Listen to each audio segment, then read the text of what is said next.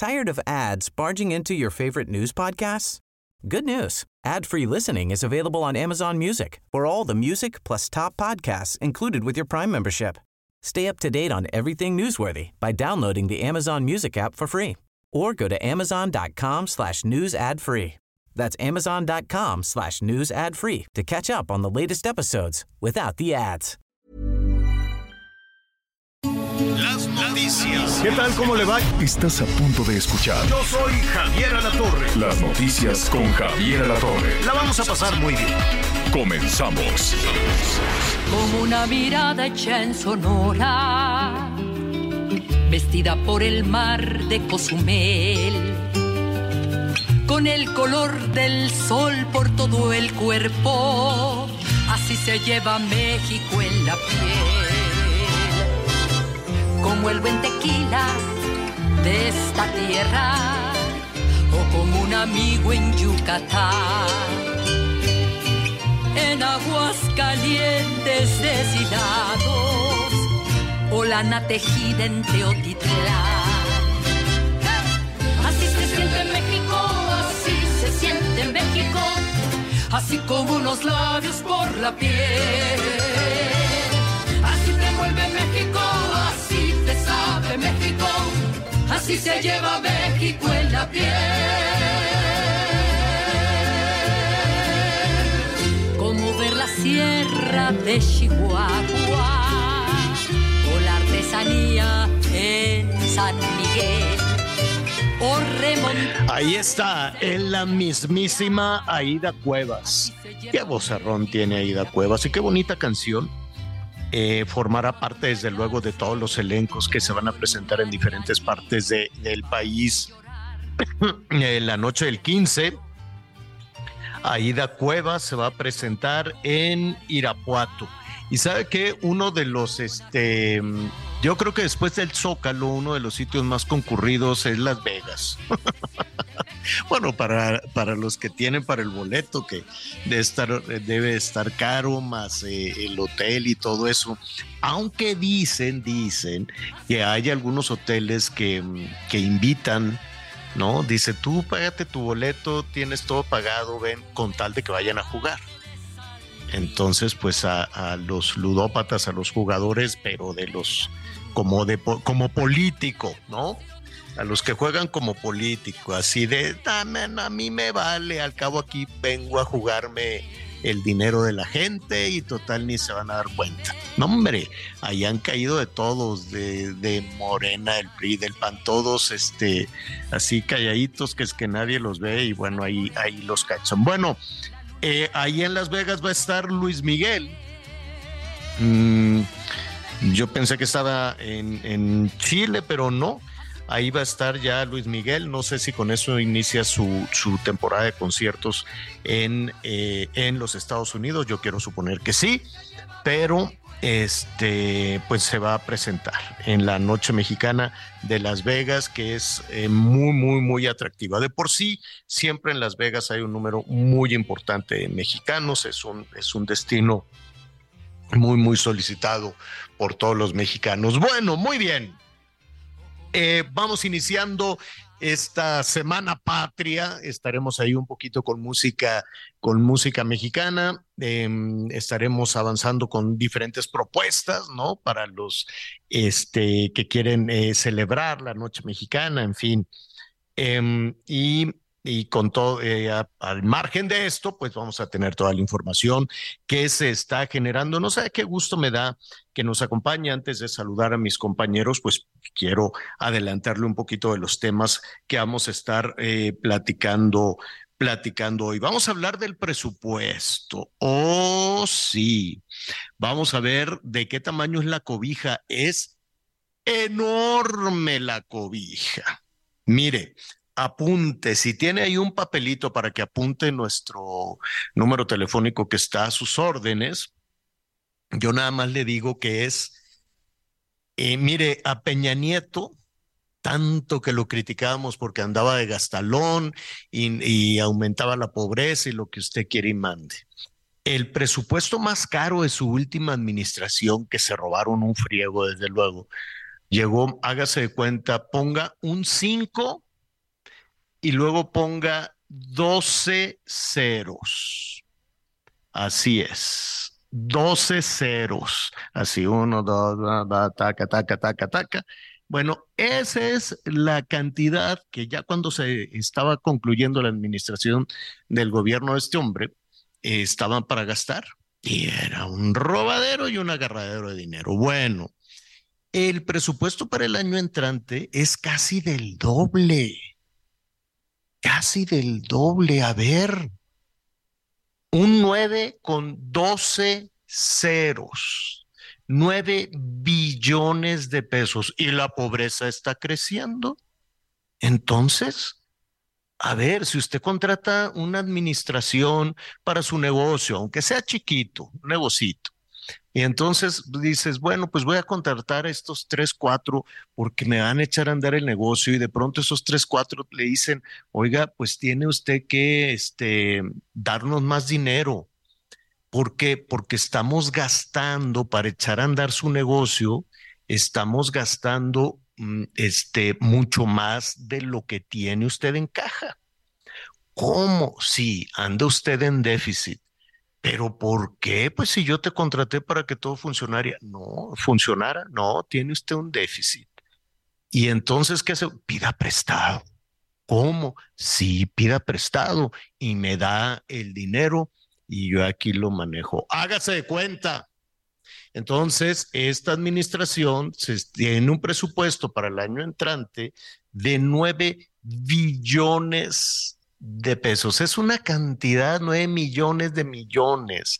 O sea, es inimaginable esa cantidad de dinero. Uno dirá, bueno, pues con ese dinero este, pues ya se acabó la pobreza, nada más con estar subsidiando la pobreza, yo creo que con esa cantidad de dinero ya no había pobres. No, ¿qué crees? Es que no es para eso. Sí lo vamos a usar en los programas sociales, claro, Oye, pero ya de una vez con eso eh, me compras las medicinas y puedes poner la farmaciotota. No, para la salud vamos a gastar menos. Oye, pero entonces quiero que mis muchachitos estén bien educados. Este, queremos la escuela limpiecita con bebederos, todo. Dales un desayuno para que el cerebrito les crezca. No, no, tampoco. Tampoco va a ser para eso. Dios santísimo, entonces para los pobres, no, no, tampoco. Entonces, ¿en qué? Ah, es que, te, mira, estamos haciendo un tren que nos va a costar un friego más de lo que habíamos pensado. Y estamos haciendo una refinería que nos salió en un ojo de la cara mucho más de lo que habíamos pensado. Y fracasamos con lo del aeropuerto tanto que le tenemos que meter otra cantidad de lana al Felipe eh, Ángeles. Entonces, al ratito vamos a ver qué es esto del déficit. ¿Por qué la lógica, a ver usted que nos escucha, usted realmente puede gastar más de lo que recibe? Así, aunque, aunque sea al extremo, aunque, sea, aunque usted sea gastalona, aunque usted sea gastalón, aunque tenga chamacos malcriados que se la pasen gastando el dinero, usted puede gastar más de lo que recibe por lo que sea, por este becas, por sueldos, por ingresos, por lo que sea, pero que se gastara pues mucho más. ¿Qué va a hacer? Pues va a recurrir a la deuda total Mire, hay mucha gente que dice, hágase de cuenta que lo que hace esta administración, que siempre dice que no hay deuda, no hay deuda, ¿cómo crees? Entonces, si no hay deuda, ¿de dónde sale el dinero? ¿No? ¿Y quién va a pagar? No, pues que pague el de atrás. Ah, qué suave. Bueno, vamos a tratar de aclarar eso nos afecta, no nos afecta, se debe contratar deuda o no se debe contratar deuda, en qué situaciones, o cuando pides un crédito, pues sí está bien pedir un crédito, pero ¿para qué? ¿Para qué lo quieres? ¿Le vas a echar dinero bueno al malo? ¿O para qué quieres el dinero? Bueno, en fin, vamos a estar hablando de eso, vamos a estar hablando también de algunas reuniones a mí, a mí en lo, en lo personal, si usted me pregunta, eh, elegir es renunciar, ¿no? En donde me hubiese gustado ver al gobierno mexicano, al Ejecutivo mexicano, en una reunión donde están los más picudos del mundo, donde están los líderes más poderosos del mundo de Estados Unidos, de Francia, de Inglaterra, Italia, ahí le gustaría usted este, que estuviera México diciendo, a ver, ¿no? ¿Con quién, ¿Con quién quisiera usted que sus hijos se juntaran? ¿Con los exitosos o con los que están ahí este, echando cascarita? ¿No? Bueno, pues elegir es renunciar. Decidimos no ir a la reunión de los poderosos, a la reunión del G20. Hay quien dice, sí, sí estuvo México. A ver, estuvo una funcionaria que llegó en chanclas, así literal la representación de México, no sé en qué estaba pensando, que, evidentemente fue absolutamente ignorada, por más que diga la Cancillería y algo. La exitosa presencia, de, exitosa presencia de qué? De, pero de qué, qué influencia tiene México en la parte más poderosa del mundo? Ninguna. Ninguna influencia. ¿Por qué? Porque no le importa, porque no le interesa eh, a, México reunirse con los más poderosos. Se quiere reunir, ya sabe, con aquellos que se siente más cómodo aquí. Sí, cómo no, tráete la chela, ¿no? Entonces, este, ¿qué, ¿qué es eso de llegar una funcionaria, una representante del gobierno mexicano, oiga, literal, en chanclas. ¿Ha visto las chanclas de, panadería, de, de, gente que, pues, que tiene que estar de pie mucho tiempo? Son unas chanclas así de metedera, con hoyitos, que se llaman crocs. Se usan mucho en los restaurantes, en las cocinas, para no resbalarse, en fin, y porque están de pie mucho tiempo. Yo no sé si, si esta representante consideró que iba a estar parada mucho tiempo dijo, me voy en babuchas me voy en chancla total, como México estará, y, se dieron cuenta la, la nueva titular de la Secretaría de Relaciones Exteriores, que yo supongo que debería de haber estado en esta parte del mundo. Mire, nada más le digo, en, esta, en esa reunión del G20, donde se trataron temas diplomáticos importantísimos como el tema de la guerra, el bloqueo de la venta de cereales, ¿por qué? Porque es un tema que, que afecta al abasto de alimentos, en fin, es un tema muy importante. Pero independientemente de eso, este grupo de países del que México fue invitado y declinó, o sea, le dijeron, oye, tienes un lugar aquí con los más picudos, y decidió no ir, bueno, ellos son el, ese grupo, solo ese grupo es el responsable del 80% de la producción económica del mundo el 80% de la producción económica del mundo. Ah, no, no me interesa, que vaya la señora de las babuchas y así ya con eso. Bueno, ese lugar quien lo ocupó Lula da Silva. Luis Ignacio Lula da Silva, el presidente de Brasil, que tuvo un papel importante. México decidió no estar ahí. ¿A dónde se fue México? Se fue a Colombia para hablar del narco, eh, muy interesante también lo que dijo el presidente de Colombia, quejándose de los antiguos eh, regímenes o gobiernos colombianos que estaban vinculados al narco. Y digo muy interesante porque su campaña de lo que pasó con su hijo, que lo detuvieron y lo metieron a la cárcel, agarró dinero de los malos. Entonces, si era de locos o se quería vacunar el presidente de Colombia diciendo que gobiernos anteriores pues que se, se juntaban con los malosos y el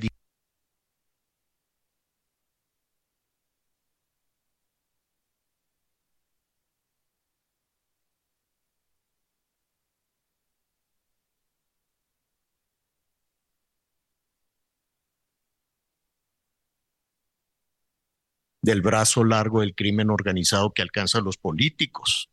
Bueno, pues ahí en esa reunión estuvo el gobierno mexicano y luego se fueron a Chile, que con todo respeto, mire, yo le recomiendo que lea la columna de nuestro compañero Sergio Sarmiento hoy, porque hay una visión romántica de hace 50 años. O sea, el gobierno mexicano le encanta estar viviendo en el pasado.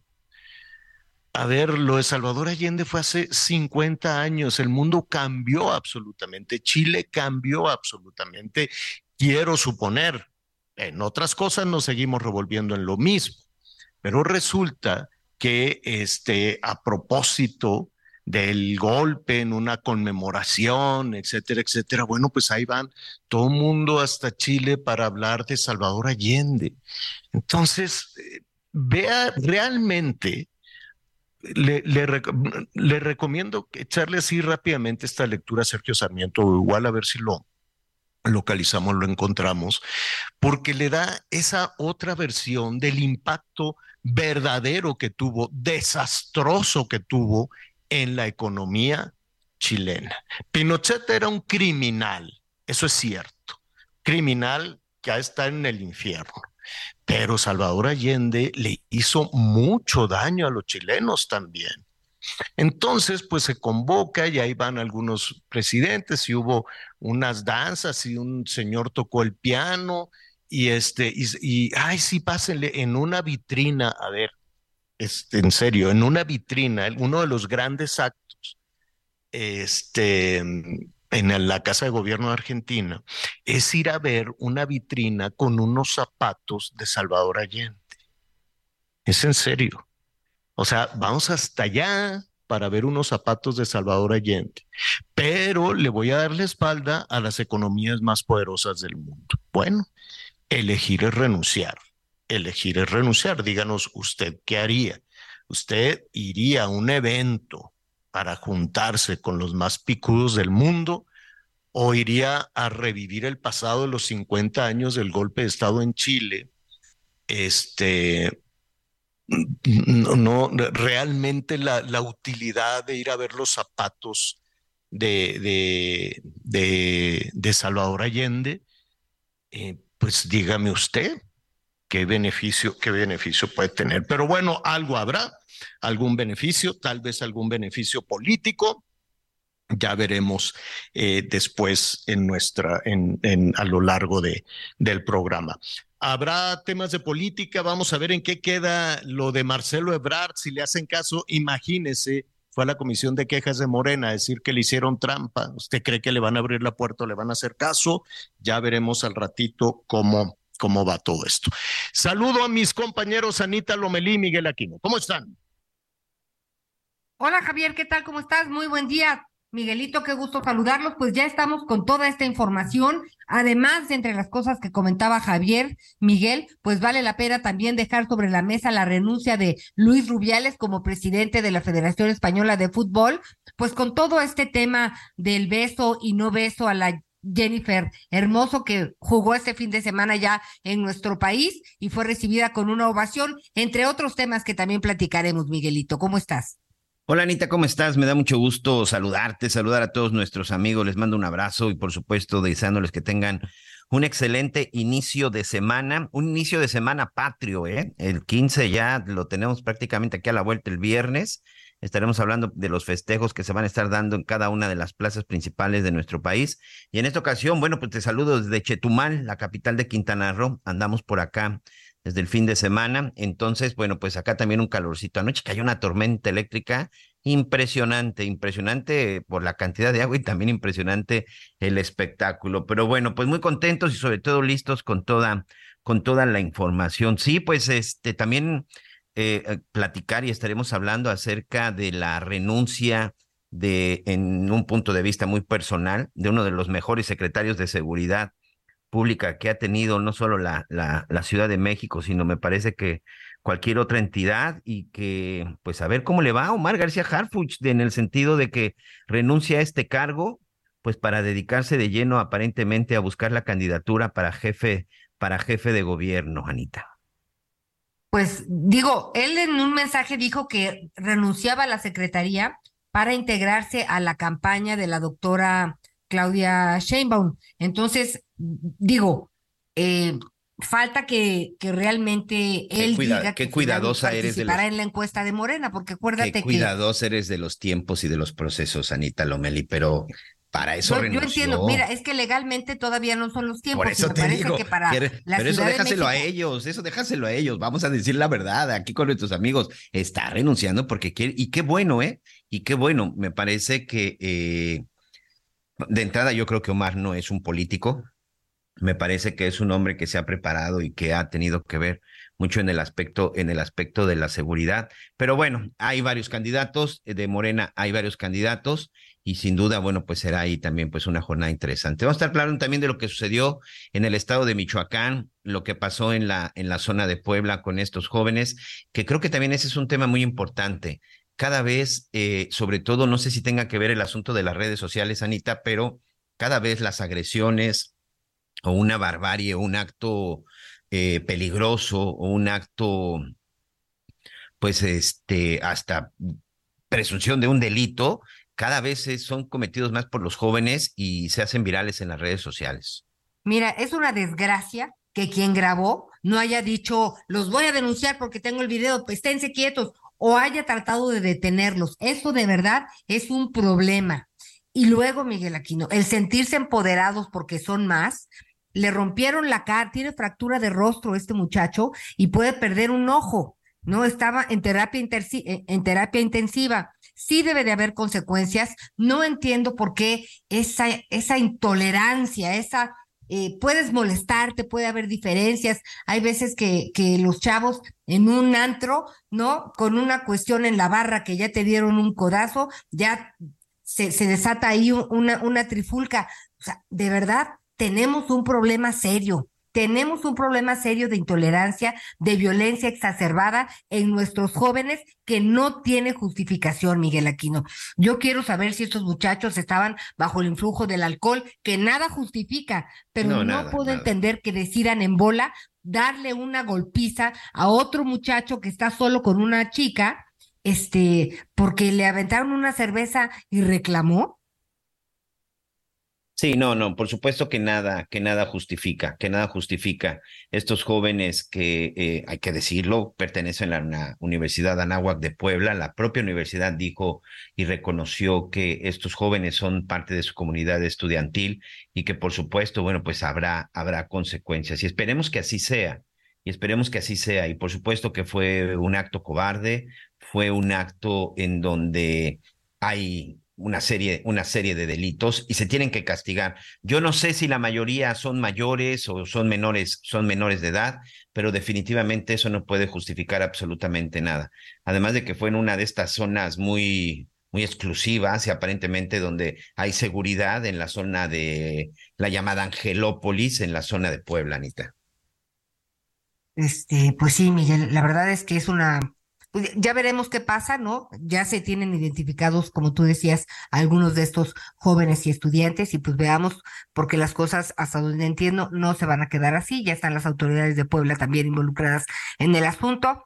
Eh, y eh, por lo pronto nosotros tenemos información. ¿Vamos a ir a Michoacán en este momento? Ahorita va. No, en unos minutos vamos a regresar porque hay dos cosas interesantes en el estado de Michoacán. Por un lado, eh, que esto sirve de respiro, sobre todo para los productores de limón.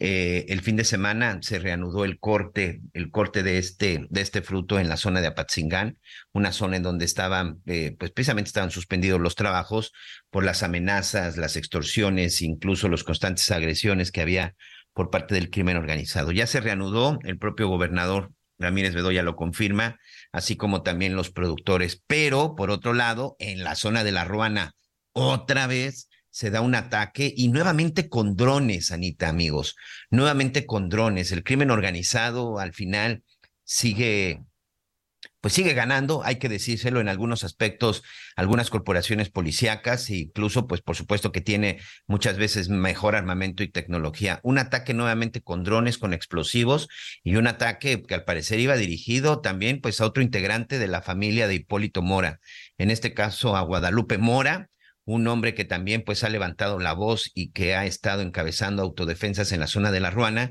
y que desde el asesinato de su hermano pues también ha levantado la voz exigiendo justicia. Bueno, pues esto es parte de lo que tendremos, Miguel Aquino. ¿Por qué no nos, nos repites el teléfono ya para irnos a corte y estar muy pendientes de todos los comentarios de nuestros amigos que siempre nos acompañan?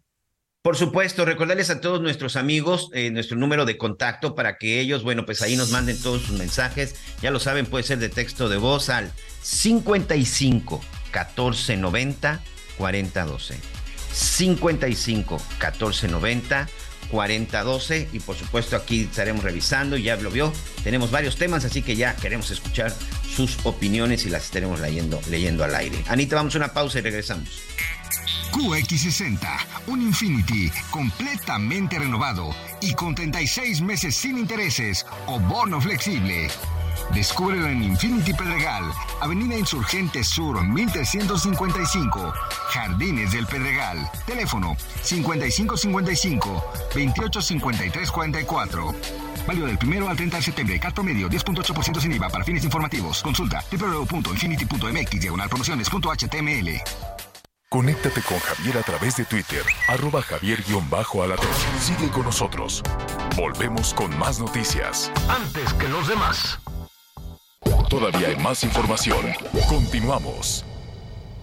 ¿Tú qué harías con cuatro meses de tu sueldo? Unas super vacaciones. Yo cambiaría mi recámara. Una bici de montaña. Y una compu para mis hijos. Arreglarme los dientes. ¿Y tú qué harías? Fonacot te presta hasta cuatro meses de tu sueldo, con el interés más bajo, en efectivo y directo a tu cuenta en 24 horas. Fonacot está conmigo. Gobierno de México. Las noticias en resumen.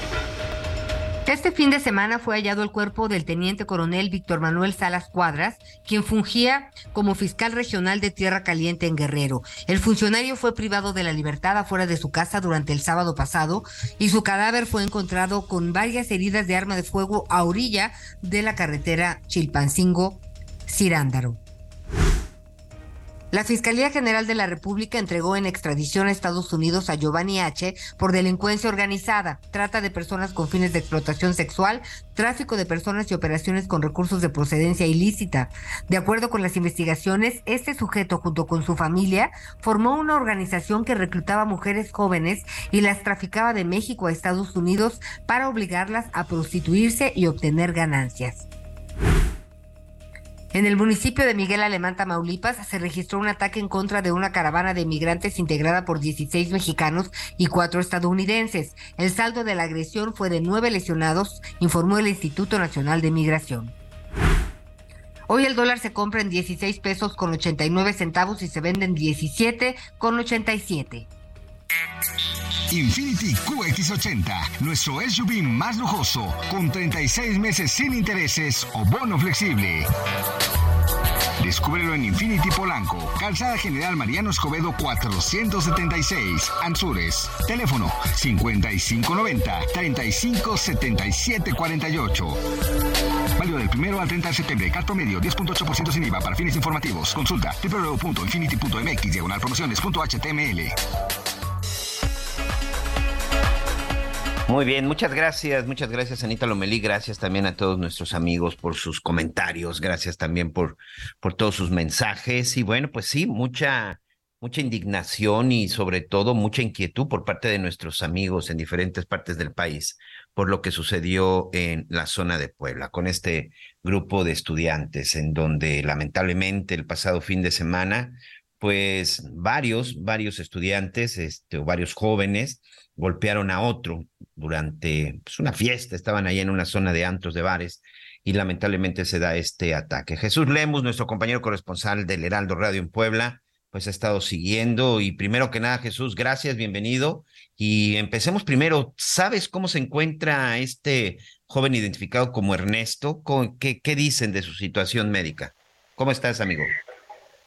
¿Qué tal, Miguel? Ana María, muy buenos días. Buenos días a todo el eh, auditorio. Comentarles que ya la Fiscalía General del Estado emitió un comunicado de prensa y a tu pregunta de manera concreta les confirmo que Neto Calderón, como le dicen sus amigos, ya se encuentra en su domicilio y fuera de peligro. Esto luego de las posturas que también daban a conocer los mismos familiares a través de redes sociales de que este joven se encontraba delicado de salud por la fuerte golpiza que le dieron al menos ocho personas y esto se puede confirmar con base en el video que circuló en redes sociales y que se volvió en tendencia porque a raíz de estos golpes, entre ellas una patada que le dieron en el rostro, le fracturaron la cara y corría el riesgo de que pudiera perder el ojo. En este sentido, reiterarte que con base en datos ya de la Fiscalía General del Estado, Neto Calderón ya se encuentra en su domicilio y la eh, propia, Fiscalía General del Estado ha iniciado una investigación para encontrar a estos presuntos responsables, ocho responsables que han sido confirmados como estudiantes de la Universidad Anáhuac aquí en el territorio poblano y donde también hay que decirlo, la propia institución educativa ya emitió un comunicado de prensa en dos escenarios muy importantes. El primero de ellos, dejar en claro que este lamentable suceso que se registró este fin de semana y que se deriva porque con base en datos de los afectados les aventaron una cerveza aparte de esta fiesta que tenían dentro de un antro, que por eso simplemente se pararon a cuestionar parte de esta agresión. Sin embargo, esto subió de tono que a las afueras de este antro ubicado en la conocida zona de la Estrella de Puebla es donde se armó esta trifulca, pues prácticamente estos alumnos son identificados y la náhuatl dejen claro que fue de fuera de la institución educativa, pero eso no implica que se justifique el actuar de sus estudiantes, que por eso ya están tomando medidas disciplinarias y dan a entender que no podrán regresar a la institución educativa. También aquí hoy por la mañana el propio gobernador del estado de Puebla, Sergio Salomón Céspedes Peregrina, condenó este hecho y pidió a la Fiscalía General del Estado a agilizar las investigaciones para atrapar a estos ocho responsables, de los cuales cuatro han sido identificados vía redes sociales por las fotografías. Hasta ahora se desconoce si hay personas detenidas, cómo va este procedimiento, pero ya intervino la propia Fiscalía General del Estado, el propio gobierno del Estado, que en el caso de los municipios, porque es importante destacar que esta zona del antro del bar se ubica entre los límites de Puebla y San Andrés Cholula, también han aportado algunas pruebas, el tema de las cámaras de vigilancia, los videos, se han entregado a las autoridades respectivas para tratar de ubicar a estos responsables por el violento ataque que cometieron en contra de Neto Calderón, de quien reitero, ya se encuentra en su domicilio de manera estable y esperemos que en las siguientes horas se pueda dar mayor información si ya fueron detenidos estas personas, de los cuales también ya se encuentran con su respectiva denuncia en la Fiscalía General del Estado. Mucho se ha hablado, digo, van en la, van en la universidad, pero no, no se tiene todavía la claridad si estos ocho, estos ocho sujetos eran este, mayores de edad, menores de edad. ¿Tienes algo, algo de esto? Está confirmado que todos ellos son mayores de edad, principalmente hay que enfatizar esto por el hecho de que se encontraban en un antro y también resaltar esto porque hay en esta zona es muy meticulosa para que el acceso de las personas sea con la credencial de votar. Entonces también ya la misma universidad ha confirmado que todos los alumnos, los ocho agresores, son mayores de edad que tendrán que enfrentar la justicia y en caso de ser necesario, pues pasarán algunos años en prisión que dependiendo de la gravedad del asunto, las penas de cárcel, hay que resaltarlo, podrían ir desde los cuatro años hasta los quince años de prisión y esto dependerá ya también de las reglas del juego que puedan emprender los abogados de Neto Calderón, porque incluso también hay que mencionar esto. Eh, hoy por la mañana se programaba lo que era una manifestación para exigir justicia, sin embargo el gobierno del estado pidió prudencia a las partes inconformes, la familia de Neto Calderón también se salió a deslindar de esta marcha, dejando en claro que no se convocaba a este tipo de ejercicios porque confían en la justicia aquí en Puebla y que sea esta semana cuando se dé a conocer mayores avances sobre la investigación sobre la agresión en contra de este joven estudiante que se llama Ernesto Calderón, Neto Calderón como lo conocen sus amigos aquí en Puebla. Oye, ayúdanos a ubicar un poquito este, este lugar para nuestros amigos. Como dices, son muy meticulosos para el cuidar que en estos antros no ingresen, no ingresen menores de edad. Pero es una zona que está vigilada y te pregunto lo siguiente, ¿por qué no fue una cuestión de segundos lo que duró el pleito, porque pues todavía salieron del antro, se fueron a esta zona verde, es decir, sí fue un espectáculo, perdón por esto, que dieron este ataque que fue videograbado de varios minutos y vemos que nadie interviene. Es una zona en donde no de plano no hay ningún tipo de seguridad, Jesús.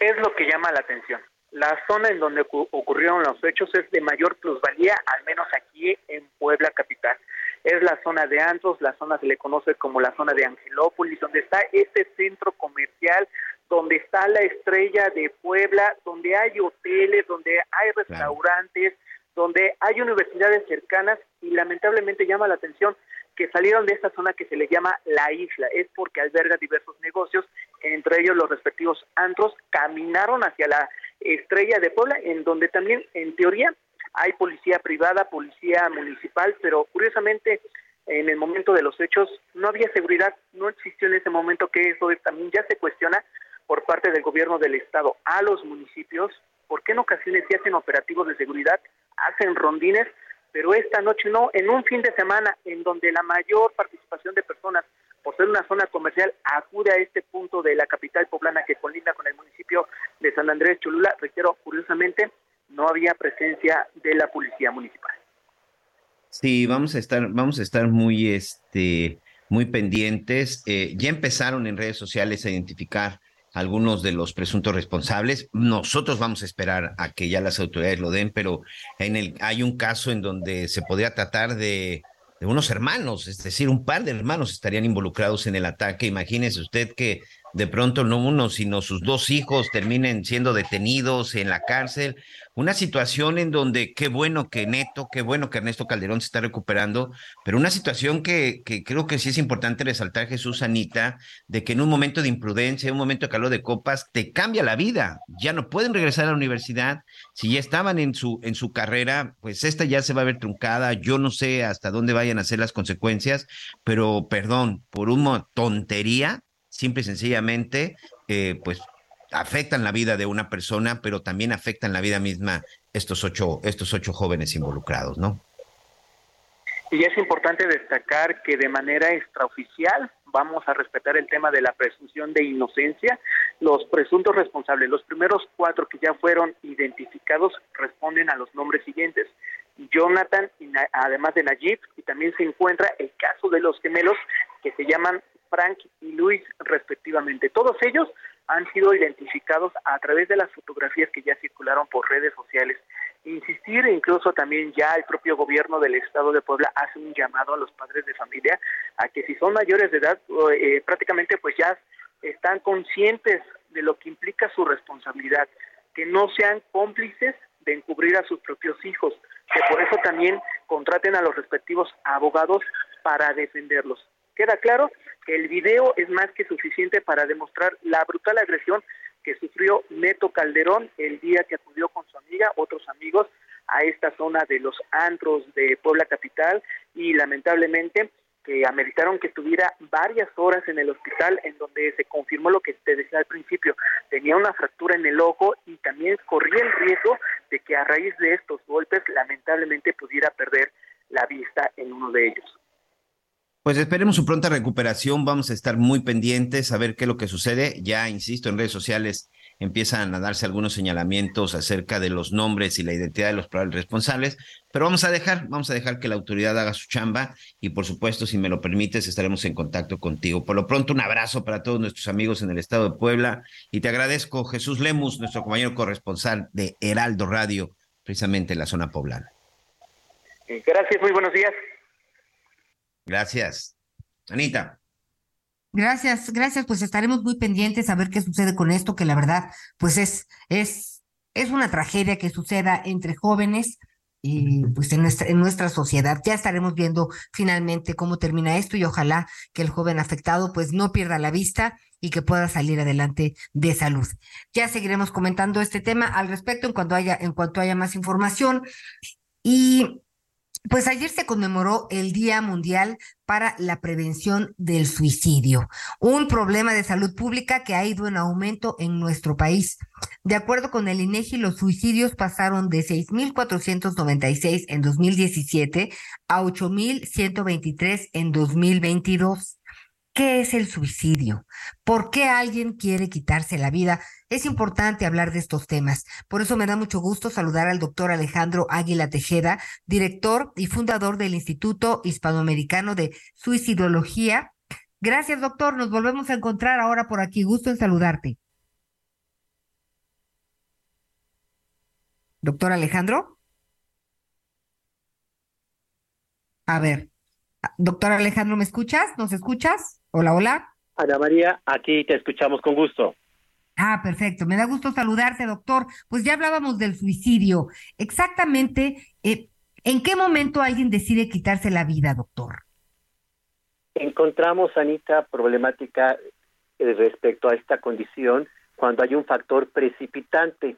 Este factor precipitante puede ser un acto de desesperanza, que es lo que encontramos en todos los suicidas, y cualquier situación crítica mal manejada, mal administrada, un problema de salud, amoroso, económico o una situación en donde la gente sienta que no puede salir de ello, considera que la muerte es una forma de dejar de sentir, dejar que le duela y, que no puede tener otra opción.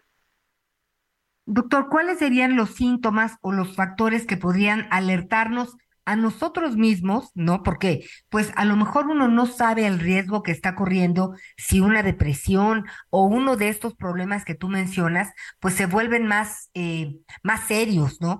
Eh, de pronto pues no utilizamos los términos apropiadamente, decimos, no, no, no, no, tengo una depresión, pero la depresión es un problema muy serio, severo, y si, y si se prolonga, pues puede ser un síntoma de algo más, más serio, ¿no, doctor? Por supuesto, aproximadamente del 75 al 80% de las personas que han decidido quitarse la vida cursan con algún tipo de depresión. Aquí es importante señalar que es necesario hacer un buen diagnóstico de la depresión, ya que hay 14 tipos diferentes y haciendo un buen diagnóstico sabríamos el pronóstico de la persona, así como las líneas o sugerencias de tratamiento. Normalmente las personas acuden a consulta cuando la depresión ya lleva mucho tiempo, es decir, se ha cronificado la enfermedad y entonces está muy exacerbada. Oye, doctor, ¿y qué grupos, qué grupos vulnerables, eh, pues, corren este riesgo?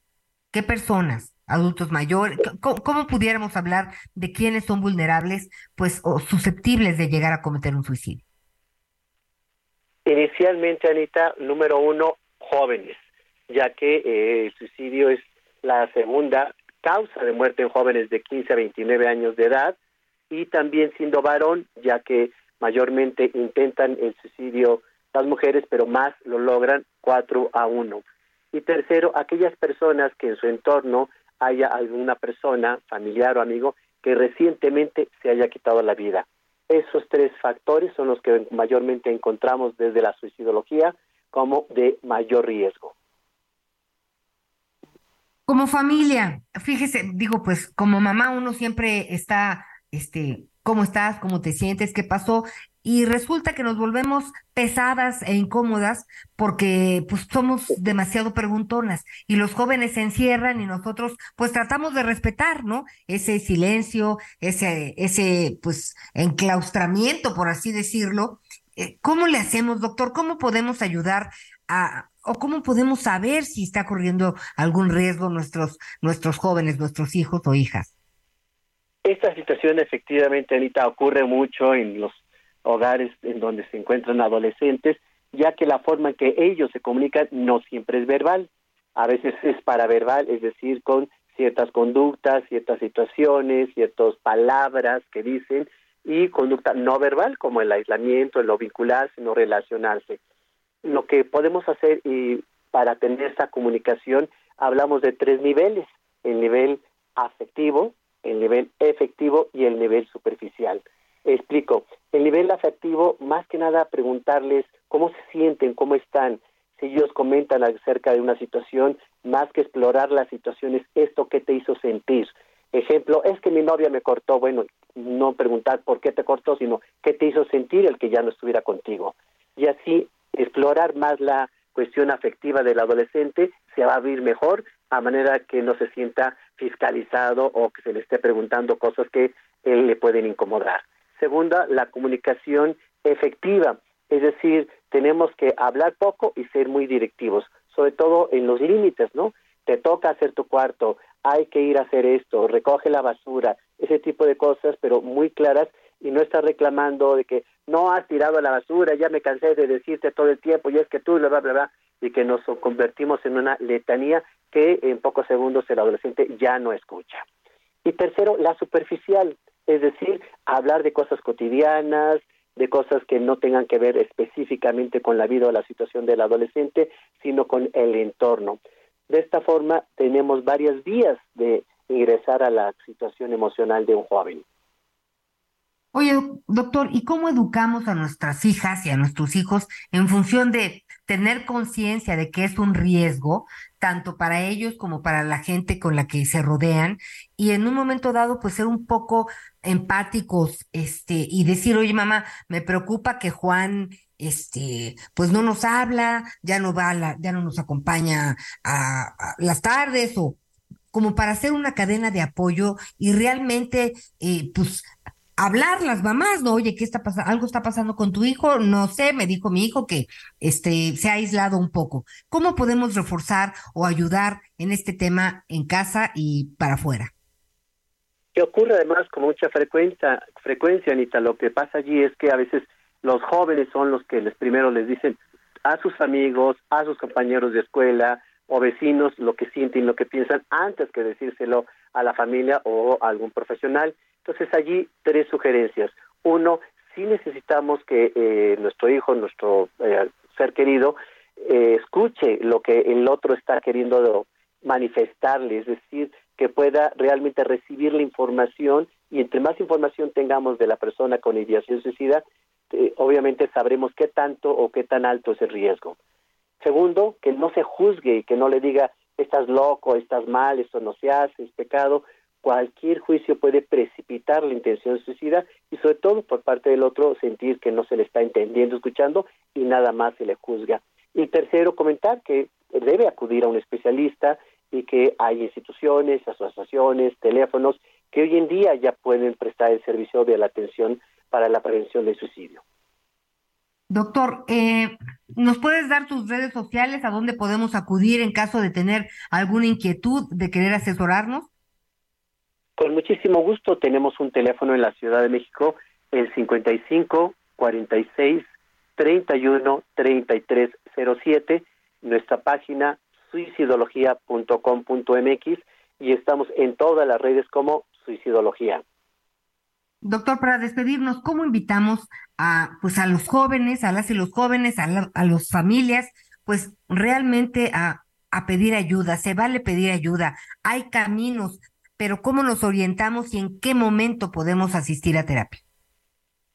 Es importante mencionar a todas las personas que la acción suicida es una decisión definitiva para un problema temporal. Lo que sugerimos es que todas las crisis, problemas que enfrentamos los seres humanos, pues aprendamos a enfrentarlos, administrarlos, no acumularlos, no evadirlos, porque podemos resolverlos y siempre hay alguien, una mano que nos puede ayudar.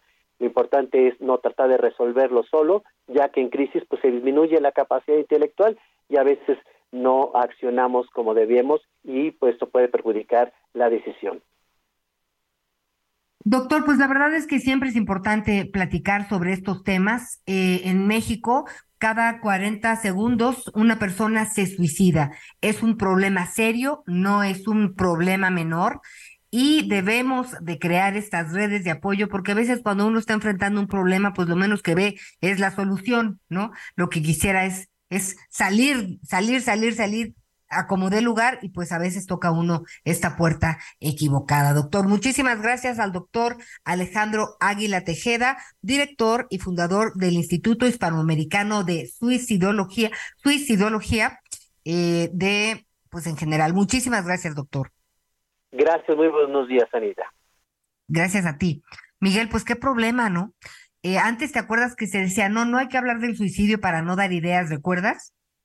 Sí, sí, sí, era una, una, siempre el, el tratar de guardar ese tema, un tema que no cualquiera se atrevía a, a, hablar de él públicamente, pero esa es precisamente una de las cosas de las que se tiene que hacer, hablar de eso, Anita, para hacer entender a los chavos, pero también a los papás o a la gente que está cercana, por supuesto al esposo, a la esposa, hacer entender, porque una persona que tiene ese instinto suicida no surge de la noche a la mañana comienza a tener ciertos, ciertos comportamientos y me parece que eso es muy importante, tratar de identificarlos, tratar de, de, de, saber y sobre todo adelantar para que llegue la ayuda en el momento preciso, porque la gente que tiene eso necesita ayuda y ahí está precisamente lo que estamos platicando, lo que platicabas tú con el experto, ¿no? Y mire, todos tenemos malas rachas, todos tenemos malos momentos, a veces estamos arriba, a veces estamos abajo, nos tropezamos con con pues con cierta frecuencia con cierta frecuencia. Yo soy una una viajera frecuente de, de los centones Miguel Aquino pero por lo mismo pues sí sí sí es posible levantarse este y y además sobre todo pedir ayuda no a veces creo que los tíos ahí juegan un papel importante. En fin creo mucho en las redes de apoyo Miguel Aquino porque a veces los papás nos quedamos cortos Sí, por supuesto, y por eso hay que buscar la ayuda y sobre todo la ayuda profesional de manera, de manera adecuada. Así que por favor, hay que tener mucho cuidado y sobre todo lo que ya decíamos, hay que observar a la gente que está a nuestro alrededor. Antes de irnos a la pausa, les recordamos 55 14 90 40 12, Nuestro número de contacto 55 14 90 40 12. Hacemos una pausa y regresamos.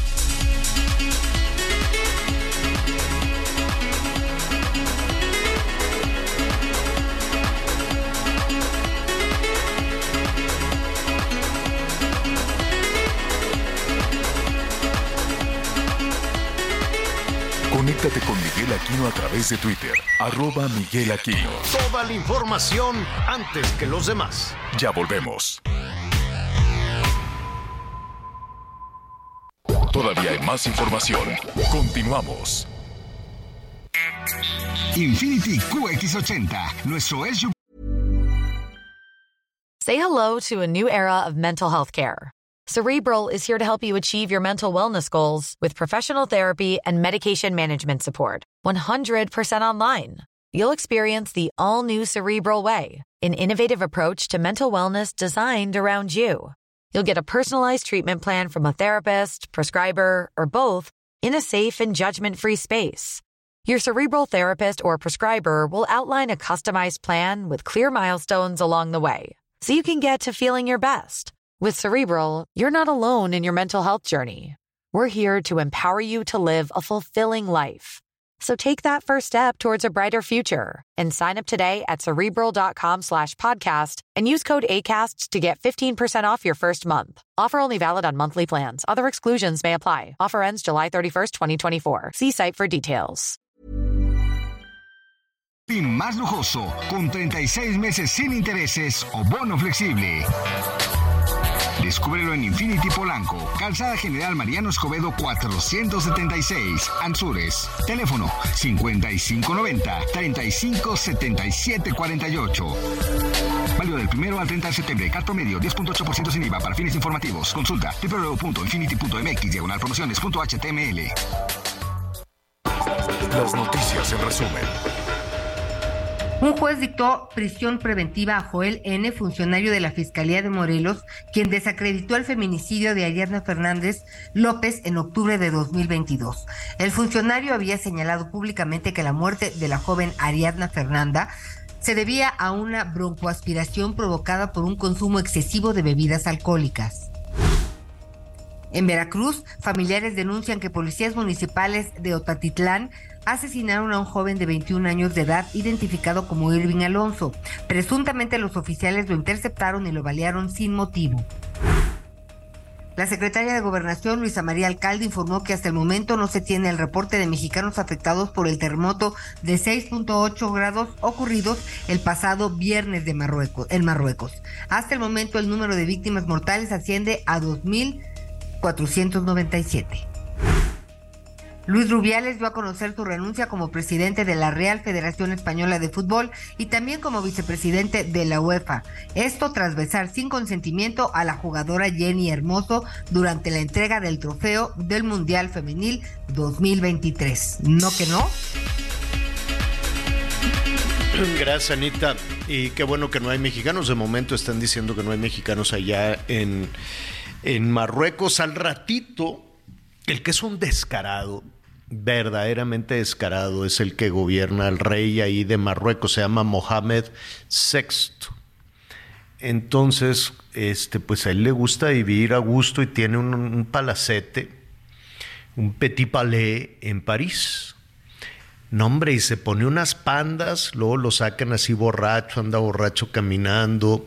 Él dice, ay, no, yo que voy a estar aquí gobernando en Rabat, tan feo que está esto, mejor me voy acá a París, más a gusto. Total, mis súbditos, los marroquíes, me dan 250 millones de euros al año para comprarme mis carros, mis palacios. El descarado rey de Marruecos estaba en París, al rato le cuento. Y no cree usted que le dijeron, oiga, está usted crudo, pero córrele, vaya, se enfriega porque hay un terremoto en su país. No, apenas llegó ya en la madrugada del sábado para el domingo. Así, a ver, este, ¿qué onda? ¿Qué, qué, qué tembló qué? Es un descarado.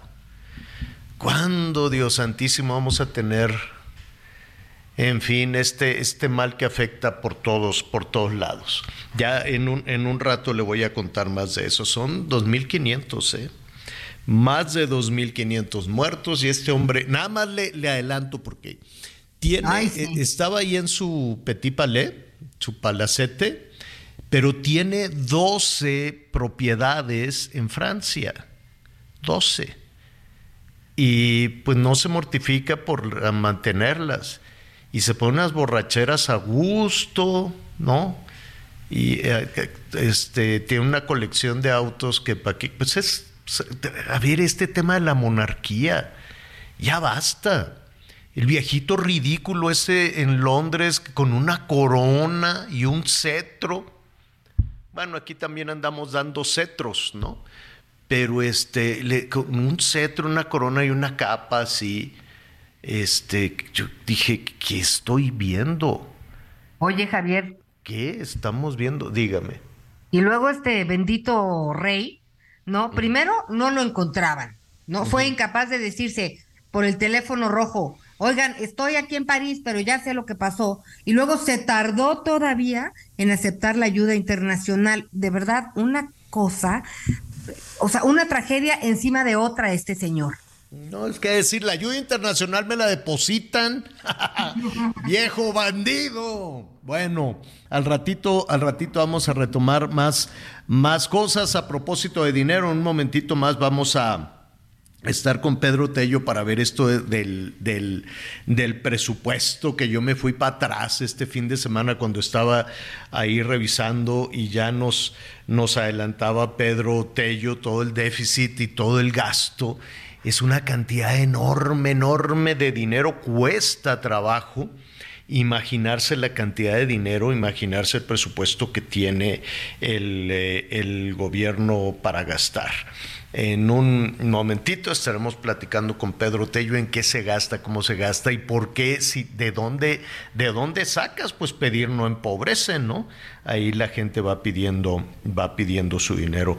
Bueno, información que está en este que está en desarrollo. Nada más déjeme decirle que allá en Estados Unidos ya aprobaron los, ¿cómo le dicen al booster de COVID? A las recargas o a las ¿La, vacuna? Sí, pero cuando te pones eh, el, el, refuerzo. Refuerzo. El refuerzo. Ya están con el tema de los refuerzos. Aquí no, no sé cómo le vamos a hacer, porque se ha hablado de todo en el presupuesto, menos de salud, menos de vacunas, menos de medicinas. Es más, le recortaron, le mocharon, le dio una rajadota al tema de, al tema de salud. Y que no me vengan con que la cubana. A, ver, no, pero eso no, no, no les preocupa. Creo que los, los, que gobiernan y los políticos, de los que andan en campaña, piensan que son como inmunes, así, no, eso no importa. Oye, que no hay vacunas, que no hay medicinas, no, eso no importa, lo que importa son los votos. Bueno, en algún momento vamos a tener que reflexionar sobre eso en algún punto vamos a tener que realmente ponerse a pensar en eso y que no nos arrastren a la arrebatinga electoral y quítate tú para ponerme yo. En algún punto le tenemos que poner freno a la soberbia, el narcisismo, lo egocéntrico de la clase política nacional. Piensan que solo ellos importan. Piensan que solo ellos importan y los demás. Bien, gracias. Dicen, al cabo te voy a dar un dinero, hombre. Al cabo te voy a dar ahí un dinerito y ya te voy a dar unas ayudas y ya, ya con eso. Oye, pero que el país está todo hecho una garra. Sí, pero te voy a dar dinerito. Oye, pero que no hay medicina. Sí, pero a tu abuelito le voy a dar este un dinero. Oye, pero que andan matando, levantando y tenemos miles y miles de desaparecidos. Pues sí, pero te voy a dar un dinerito. Que no es mío, by the way, es un dinero tuyo pero pues ahí te lo doy. Entonces, eh, a propósito de, todo eso, en información en desarrollo, pues están ya en, un, en un, hotel. Eh, Déjeme ver que, normalmente se reúnen por allá por reforma, pero ahora está en un hotel al sur acá de la Ciudad de México. Ahí está ya Marcelo. Ahí está, muy, ahí está muy cerca de TV Está muy cerca de donde tenemos el estudio alterno. Ahí vamos, voy a pasar, así voy a ir a tocar. Oigan, ¿qué están haciendo? Porque están ahí a puerta cerrada dicen que un ratito van a tener ya este mensaje con la decisión que va a tomar Marcelo Fíjate, Ebrard. Fíjate que en esa parte es, muy interesante porque está reunido, de hecho le están llamando una reunión con su asamblea o con su comité nacional, por llamarle de alguna manera, porque no se nos olvide, hay diputados federales, hay legisladores, hay, o sea, de diferentes cargos públicos, de evidentemente de Morena, que han estado apoyando a, a Marcelo Ebrard, Javier. Hay por lo menos 50 diputados con los que ha estado, ha estado dialogando, ha estado hablando, y también algunos de los delegados. Ayer, por ejemplo, en la Convención Nacional de Morena, eh, no fueron todos los delegados, ¿eh? no estuvieron los delegados de todos los distritos. Se habla de por lo menos 50, 60 que son afines a Marcelo Ebrard, que tampoco asistieron. Y esa es otra parte interesante.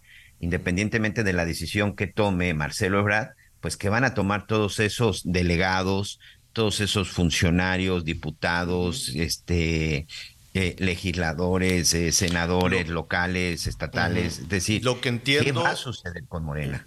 Independientemente de la decisión que tome de Claro. si compite por él solo o si decide unirse a Claudia o si decide ir- competir por otro partido o si decide unirse a Xochitl Gálvez, ¿no? Cualquiera de las tres, cualquiera de las tres opciones podría este, tomar Marcelo. Vamos a ver cuál, cuál decide, o retirarse ya de la vida política y decir hasta aquí llegué, adiós, que te vaya bien.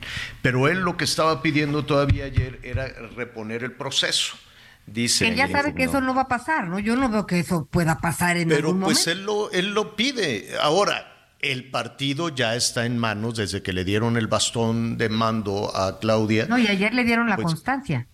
Sí, pero independientemente de la constancia, creo que lo más significativo es que el presidente dijo, ahora tú vas a tomar todas las decisiones ahí en Morena. Entonces, pues sería extraño que, que, mm, que la misma Claudia diga, bueno, pues órale, que se reponga el proceso. Eh, algo que se ve, coincido contigo, Anita, muy complicado, muy difícil. Eh, y sobre todo, pues se armó la rebambaramba, se, se afectó el avispero cuando este, salió esta declaración de la secretaria general del partido de, So- de esta Citlali, Citlali. Citlali Hernández, ¿no? Y el tema Eh, de las ponderaciones, ¿no? a ver, lo, que, lo que dijo, vamos a escuchar lo que dijo Citlali respecto a la forma en la que se llevó a cabo la encuesta. En pocas palabras, lo que decía Citlali, eh, le adelanto un poquito porque puede estar confuso, era que en la revisión de las de la encuesta, ¿no? La gente que le preguntaran, oye, ¿quién quieres que sea el candidato, ¿no? Por decirlo de alguna manera es que eh, no se trataba de quién tuviera más votos o más preguntas eh, o, más menciones, pues. ¿Quién quieres que sea el, el candidato o la candidata? No se trataba de que la gran mayoría dijera Claudia o Marcelo, sino que le dieron un valor más importante a algunos ciudadanos que a otros, cosa muy extraña. Mire, esto es lo que dijo. eh, que era una base muy sencilla si ganó A, B o C, eh, vaciar, digamos, lo que se marcó en la boleta, vaciarlo a una base de datos. Ahí habíamos decidido que nadie estuviera observando, fundamentalmente porque eh, no era una elección, no era quien ganara más número de boletas marcadas ganaba la encuesta, no. Lo que nos explicaban las encuestadoras es todavía falta la ponderación, que hubo cerca de 930 ponderadores, es decir, si la boleta eh, la llenó el, el encuestado fue un joven de la Sierra de Guerrero, valía distinto a una mujer empresaria de las lomas, etcétera, digamos, todos estos ponderadores todavía faltaban. Entonces no queríamos que hubiese observación en ese proceso porque pues podría filtrarse, va ganando tal porque va arriba en las boletas y podría cambiar el resultado con los ponderadores. ¿Qué le parece? Que No queríamos que nadie estuviera viendo cómo se marcaron las boletas, porque tenía más valor el, un joven de la Sierra de Guerrero que una empresaria de las lomas en la Ciudad de México. Entonces, aquí viene la confusión. No era, no ganó aquel que tuviera más, este, Más votos, menciones, más votos.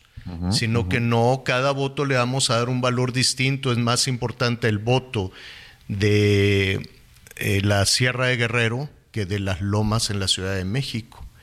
Pero a ver, una Eso armó un avispero y evidentemente pues la gente se está cuestionando, a ver, entonces no es importante que le pregunten a la gente quién quieres que sea el candidato, sino lo voy a interpretar. Digo, a, a ver, a final de cuentas, Morena puede hacer lo que quiera internamente, no, es una elección ciudadana, esa es una decisión interna. Y Morena puede decir, no, no, no, no, no, no, no, no, no, no, no es el que tuvo más votos, es el que este, recibió más votos en la sierra o recibió más votos acá. Puede ser, ¿no? A final de cuentas es una elección interna y ellos pueden hacer pues, lo que quieran y decidir, este es nuestro candidato, ¿no? Digo yo. Pues sí, oye, pero entonces lo que quiere decir es que no, que voto por voto no era voto por voto, sino que unos votos, un señor decidía, lo que quiere decir ponderar es decidir, ¿no? Valorar. Entonces, no es que contara uno más uno más uno, eso es lo que tenemos que entender. Mira, acuérdense que cuando hay una encuesta se hace a partir de un universo y se tiene que hacer una ponderación previa, no después. Entonces, decir, para que, para que tenga un valor nacional, pues vamos a poner, vamos a preguntar en los sitios de mayor densidad a tantas personas, en los de menor densidad a tantas personas. Esa podría ser la ponderación para que el ejercicio estadístico te dé una media nacional. Eso es lo que yo entiendo como un tema de ponderación. Pero si después dices, es como cuando lo del aeropuerto de Texcoco, que se aplicó en la, por ejemplo, en los altos de Chiapas, en la Sierra de Guerrero, en comunidades donde pues definitivamente pues el valor de un aeropuerto, ellos iban a decir, pues no sabemos de qué, pues no, yo prefiero que me des a mí el dinero. En fin, ya veremos qué sucede, ¿no? A final de cuentas, pues es una decisión interna, es una decisión de Morena. Eh, veremos si le hacen caso a Marcelo y veremos qué anuncia en unos minutos más en lo que nos resta de, de programa. Veremos qué, qué decide, si se queda, se va, si apoya a Claudia, si se va de manera independiente con Movimiento Ciudadano o si decide apoyar al frente, que podría ser también una de las tres, de las tres opciones. Me da muchísimo gusto saludar a Pedro Tello analista económico. Y Pedro, tú ya nos advertías que venía un tema de déficit severo. Javier, ¿cómo estás? Muy buenas tardes, gracias por la invitación. Y sí, efectivamente, el viernes pasado, tal y como lo marca la Constitución, la Secretaría de Hacienda, en representación del Poder Ejecutivo, entregó a los legisladores la ley de ingresos que define de dónde van a obtener ingresos el, el año 2024 las autoridades del gobierno federal, el presupuesto de egresos, que significa en qué se van a gastar esos recursos, y los criterios generales de política económica que presentan el escenario económico en el que desde la perspectiva del gobierno se habrá de mover nuestra economía y a partir de ese escenario se han calculado los ingresos y cómo se van a distribuir los gastos. Y lo relevante de, ese, esos tres documentos, Javier, yo diría que está en tres factores. Muy rápidamente los diré. Primero, están estimando que el déficit en las finanzas gubernamentales, es decir, la diferencia entre el gasto total que van a realizar, que es mayor a los ingresos totales que van a obtener, eso que esa diferencia se llama déficit, vamos a cerrar el sexenio de López Obrador con el nivel deficitario más elevado de los últimos 30 años. Y prácticamente en los seis años de la administración de Andrés Manuel López Obrador, el déficit en las finanzas públicas se habrá cuadruplicado, cuando en los sexenios previos, Javier Auditorio, para que el déficit en las finanzas públicas se duplicara, solo se duplicara, debieron pasar 10 años. Hoy se va a cuadruplicar en tan solo 6 años. A ver, para, para entender un, un, poco de lo que nos estás hablando y los riesgos que esto pueda significar, Pedro, eh, eh, es, eh, lo voy a reducir, ¿no? Lo voy a reducir mucho. Es como si una persona que tiene un negocio una, y requiere administrar está gastando muchísimo más en lo que tú quieras, en, en, que toda la familia le mete mano a la caja, en que dice, bueno, pues con este dinero que nos cayó vamos a hacer la fiesta de 15 años y vamos a hacer esto. Oye, pero los ingresos de la papelería no dan. ¿Qué hacemos? No, pues vamos a pedir un crédito. Y, eh, y, con eso suplir la necesidad de dinero que tiene ese pequeño negocio. ¿Es más o menos eso?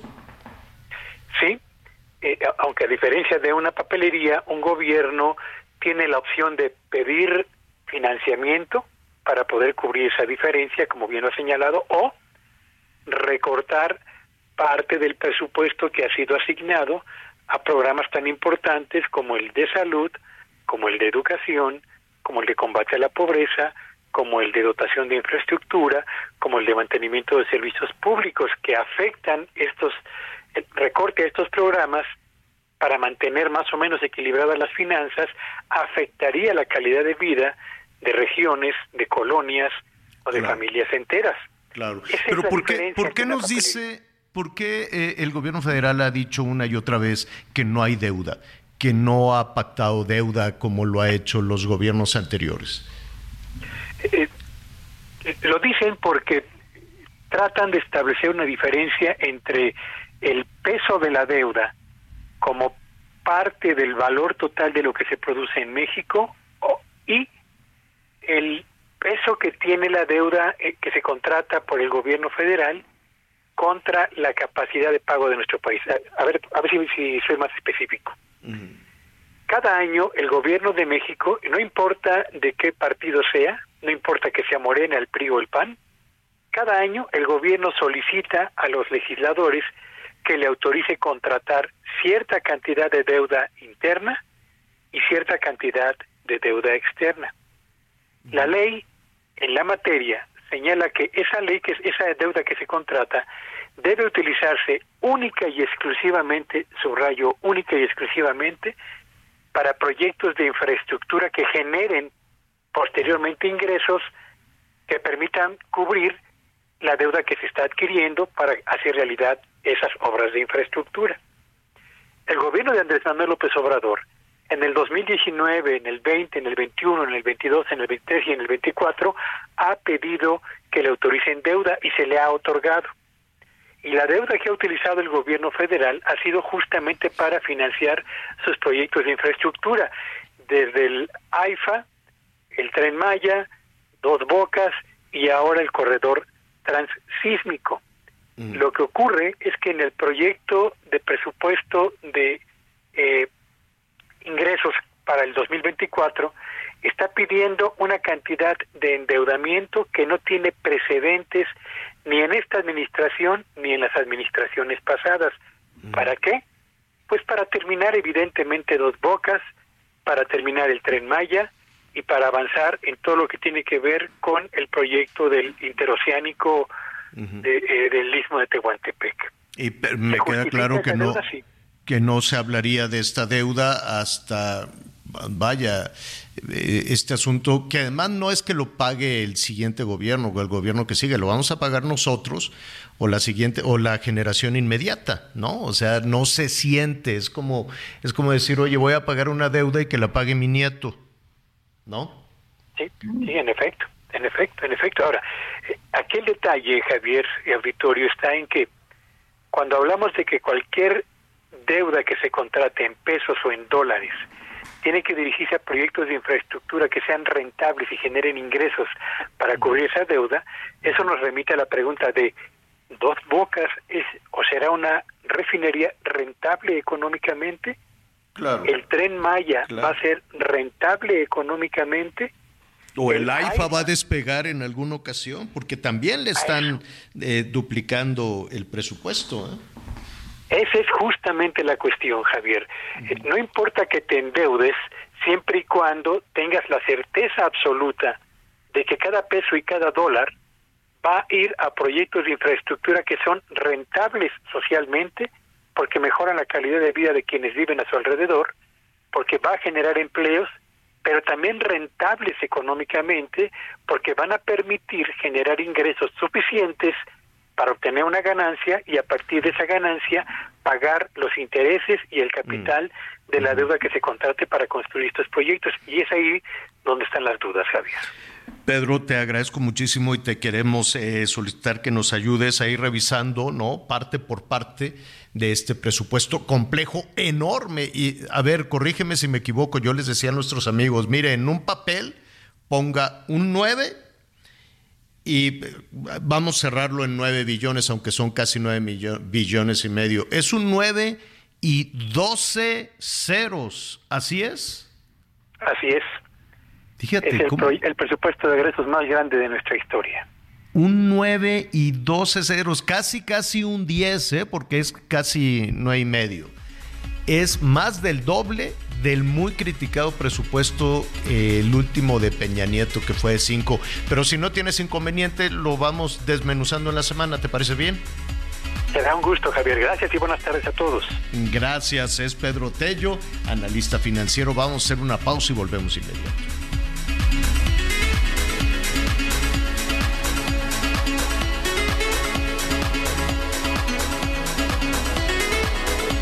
Conéctate con Ana María a través de Twitter, arroba Anita Lomelí. Toda la información antes que los demás. Ya volvemos.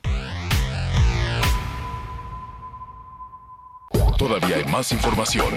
Continuamos. Para mí darlo todo contra el cáncer es la esperanza en sus ojos cuando decimos que el tratamiento es gratuito. Es su sonrisa a pesar de los obstáculos. Es ver que todos los días hay una nueva oportunidad para todas. En el gobierno de Nuevo Nuevo León lo damos todo contra el cáncer de mama. Nadie perderá el patrimonio por luchar contra esta enfermedad. Con la cobertura universal le brindamos seguridad y tranquilidad a todas las pacientes. El gobierno del Nuevo Nuevo León integrantes del colectivo Madres Buscadoras de Sonora fueron recibidas a balazos en un lugar a donde acudieron a realizar una jornada de búsqueda ubicada a la salida sur de la ciudad de Hermosillo, la capital de Sonora. Cecilia Flores Armenta, líder del colectivo, explicó que este domingo el grupo de madres acudieron a un sitio ubicado cerca de la carretera que va de Hermosillo a Guaymas, donde recibieron una llamada anónima sobre posibles fosas clandestinas y cuerpos abandonados en ese lugar. Sin embargo, ella no acudió porque estaba fuera de la ciudad. Al llegar al punto fue cuando escucharon varias detonaciones de armas de fuego, pero gracias a la inmediata intervención de los elementos de seguridad que las acompañaron fue que lograron huir del lugar sin ninguna persona lesionada. Ante esto, Cecilia Flores realizó un llamado al gobernador de Sonora, Alfonso Durazo Montaño, para que refuerce el apoyo de seguridad que los colectivos de búsqueda necesitan en cada jornada que realizan para evitar que se ponga en riesgo a las madres que solo quieren paz y que buscan desesperadamente a sus hijos desaparecidos en Sonora, informó Gerardo Moreno. Este sábado 9 de septiembre, Omar García Harfuch presentó su renuncia como secretario de Seguridad y Protección Ciudadana del Gobierno de la Ciudad de México, cargo que asumió desde el 4 de octubre del 2019 bajo la administración de Claudia Sheinbaum. De acuerdo con el ex jefe de la Policía Capitalina, su separación del cargo fue para colaborar con la doctora Sheinbaum Pardo, quien recientemente fue nombrada como coordinadora de los comités de defensa de la Cuarta Transformación. Cabe señalar que García Harfuch presentó su renuncia un día antes de que el Instituto Electoral de la Ciudad de México arrancara formalmente el proceso electoral del 2024, con lo cual está cumpliendo legalmente con los requisitos del Código Electoral en caso de querer aspirar a ser candidato a jefe de gobierno de la Ciudad de México por Morena. Tras recibir la renuncia, Martí Batres, jefe de gobierno de la capital, designó como titular de la Secretaría de Seguridad Ciudadana a Pablo Vázquez Camacho, quien durante los últimos años se había desempeñado como subsecretario de Participación Ciudadana y Prevención del Delito, en el que estuvo a cargo de programas de prevención, reinserción y reducción de la violencia, informó Ángel Villegas. QX60 un Infinity completamente renovado y con 36 meses sin intereses o bono flexible. Descúbrelo en Infinity Pedregal, Avenida Insurgente Sur 1355, Jardines del Pedregal. Teléfono 5555 285344. Válido del primero al 30 de septiembre. Cat promedio 10.8% sin IVA para fines informativos. Consulta www.infinity.mx diagonal promociones.html. Bueno, muchísimas gracias por, por todos sus comentarios. Sí, ya, ya eh, lo seguiremos retomando, desde luego. Nos dicen que si ya eh, estamos en el tema de, de los malandros estos de, de Puebla, de los estudiantes de la Universidad Anáhuac de Puebla, son siete, son ocho, no sé cuántos sean. ¿Ya están identificados? Sí, sí están identificados. Este eh, de, eso estuvieron ya platicando eh, con nuestro compañero corresponsal. Lo que no sé, Miguelón, Anita, es este, pues están identificados, saben dónde están, no sé si ya se presentaron cargos. Eh, ¿Por qué no se podrán decir los apellidos? Solo nombre Franco, Luis, Naguif, Jesús, pues ya lo dijimos, ¿no, Roberto, sí, pero con apellido y la cara y todo. ¿Por qué les ponen una rayita como si nadie supiera? No, no entiendo esta cosa de México de protección, no, la presunción de inocencia. Pero pues ahí están las evidencias de que son unos malandrines que pusieron en riesgo la vida de una persona. Y el delito puede avanzar hasta intento de homicidio, ¿no? Me imagino. incluso de provocar una lesión que podría dejar una, una discapacidad, aunque ahorita el reporte de nuestro compañero Jesús Lemus nos decía que Ernesto, eh, Neto, como se conoce a la víctima, eh, ya incluso ya incluso se encuentra en casa. Sí, es un tema un tema de presunción de inocencia y también de que se dé ya esta confirmación esta confirmación absoluta. La náhuac ha, aceptado que sí son estudiantes de, de esta universidad en Puebla, Javier, y sí, son ocho, son ocho los que están identificados. Unos de ellos incluso por ahí son unos hermanos gemelos los que estarían involucrados en la agresión. Franco y Luis, ¿no? Es Franco, Luis, Naguif, Jesús, Roberto, Pierre, Pierre eh, y Jonathan. Entonces, este, y suspensión temporal. Mira, independientemente de si los expulsan o no los expulsan, ¿no sería ya tiempo de que los metan a la cárcel? Que creo yo, ¿no? O tenemos que seguir justificando, no, es que como son jóvenes, eh, no, hay que darles que, hay otra parte interesante que hay otra parte interesante que platicamos hace un momento. No, por supuesto que la suspensión por parte de la NAWA, ese es un asunto de la universidad, pero aparte está la investigación. Y ojo, nos confirmaba nuestro compañero Jesús Lemus, corresponsal de Heraldo Radio en Puebla, todos son mayores de edad. Al ser mayores de edad, entonces, sí pueden ser detenidos y enviados a prisión con hasta 15 años, ¿eh, Javier? Sí. Pues allí en Puebla por un intento de homicidio les dieron 14 años precisamente, también por una agresión, una cuestión de género. Y mira, eh, eh, ¿a, qué vamos con esto? Que es muy complejo. Los, los ambientes tóxicos, hablábamos la semana pasada de cómo un comediante fue señalado, fue acusado de maltratar a la gente, de que tenía arranques de ira, y sí, sale muy sonriente Jimmy Fallon en, su, en su programa, este es un comediante muy famoso y demás, muy exitoso, pero mira qué parte oscura que no se sabía, ¿no? En la, en la parte de, del, trato a las personas. Y lo mismo de, en, una oficina, pues eh, cuántas personas le cuesta mucho trabajo denunciar eh, en una oficina pública, que en ocasiones son peores todavía que, que algunas privadas, ¿no?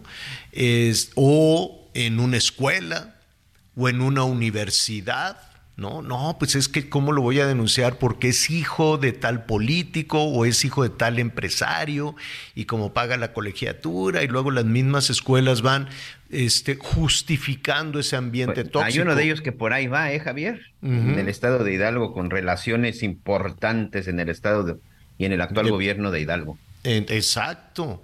Y lo mismo puede pasar con el antro. No, pues es que como este chavo llega y va soltando todo el dinero y viene con guardaespaldas y todo, pues generan toda esta cuestión de, de, violencia. Y es terrible porque hablamos del bullying, pero y también del mobbing y también cómo detener esa espiral. Desafortunadamente en el récord de, de, de, ¿cómo se llama? de mm, que, se va rompiendo los récords en nuestro país, en los primeros lugares mundiales. Hablábamos de que México alcanzó el primer lugar en el récord de tramposos en una justa deportiva. Tramposos en el maratón de la Ciudad de México, más de la mitad hizo trampa. Y fue un escándalo mundial. Y tenemos récord también en la violencia este, infantil, en la violencia en las escuelas, récord mundial. O sea, sí es cierto, por más que yo amo este país, es increíble, pero es un país muy violento. ¿Y por qué es un país muy violento? Pues probablemente Vamos a preguntarle a un experto, porque vamos normalizando y justificando, ah, pues es que como son unos chavos malcriados y sus papás o su... No, eso también ya son mayores de edad, ya también estar echándole culpa a los papás y a los maestros, son delincuentes y que se les sancione, punto. ¿Y los jefes también pueden ser delincuentes cuando generan violencia? ¿O no? O, es normal, es que como es no, No, podemos normalizar la violencia en ningún sentido, en ningún momento, y no se justifica la posición que ostente cada uno en el trabajo. Pero si pues, ¿qué le puede pasar? Tenemos que denunciarla, aunque a lo mejor perdamos el trabajo. Esto sí. Ah, y ve, ve, qué cosa tan terrible. La doctora Erika Villavicencio Ayub. Ella es investigadora, es académica en salud mental en, todos estos temas también de, manejo de, recursos humanos, por decirlo de alguna manera, en la Facultad de Psicología del UNAM y me da muchísimo gusto que nos acompañe. Erika, ¿cómo estás? Doctora, bienvenida, buenas tardes. Buenas tardes, Javier, Ana María, qué gusto estar con ustedes. Eh, a sus órdenes. Lamentablemente hablaremos de un tema no tan agradable, pero muy necesario de ponerlo en la mesa. Oye, porque aquí hay una, hay una cuestión entre normalizar, no sé si sea la palabra correcta, pero pues muchas personas dicen, el trabajo no es para disfrutarse. El trabajo siempre ha sido para sufrirlo porque eh, hay maltratos, porque eh, emocional o física incluso o económicamente es un espacio muy negativo. ¿Por qué? No, podemos olvidar que la historia refiere a que el trabajo ha sido eh, castigado, ha sido un proceso difícil, pero creo que más allá de refugiarnos en la historia, hay que pensar en las buenas prácticas y romper un poco estos paradigmas de que la, el aprendizaje con sangre entra, que si quieres algo te va a costar. O sea, la cultura es muy poderosa, pero hoy por hoy estamos en un momento en donde podemos tener evidencias que si tenemos bienestar, que si tenemos salud en el espacio de trabajo, y ya lo decían, en los demás espacios escolar, familiar, social, los resultados se dan de mejor manera. Y creo que por ahí hay que empezar a familiarizarnos y no acostumbrarnos que es parte Bueno. Sí, Javier. Se cortó. Sí, perdón, se, se nos Decía que no hay que acostumbrarnos. No hay que acostumbrarnos a que es parte de... ¿Sabes qué, Erika? Te vamos a marcar de nuevo porque tenemos un tenemos un fantasma en las este en, los controles que cada vez que estamos platicando con alguien y llegamos así a un punto pum vale le pican ahí algún alguna cosa. Vamos a buscar una mejor una mejor línea para eh, para conversar sobre este tema y sobre todo qué podemos hacer porque como tú decías Anita no esto es es inaceptable eh, es un asunto inaceptable Sí, a ver, dime. Te cuento rapidísimo. Toda mi vida como reportera, pues he tenido que hacer, como ustedes comprenderán, los contenidos chicos, cortos, cortos, cortos, que quepan, ¿no? E- emociones, descripciones, todo. Entonces llegó un momento en donde yo entablaba una conversación y estaba platicando y en mi cabeza decía, córtale, córtale, ese es rollo, rollo, rollo. ¿A dónde? ¿A dónde vas? O sea, quería yo que me dijera ya sujeto, verbo predicado, pum. y no, este, pero eran en conversaciones con mis hijos, con mi esposo, o sea, con todo el mundo, sin querer, Javier, ya tenía yo una cosa de córtale, córtale, córtale. Entonces todo me parecía que era paja.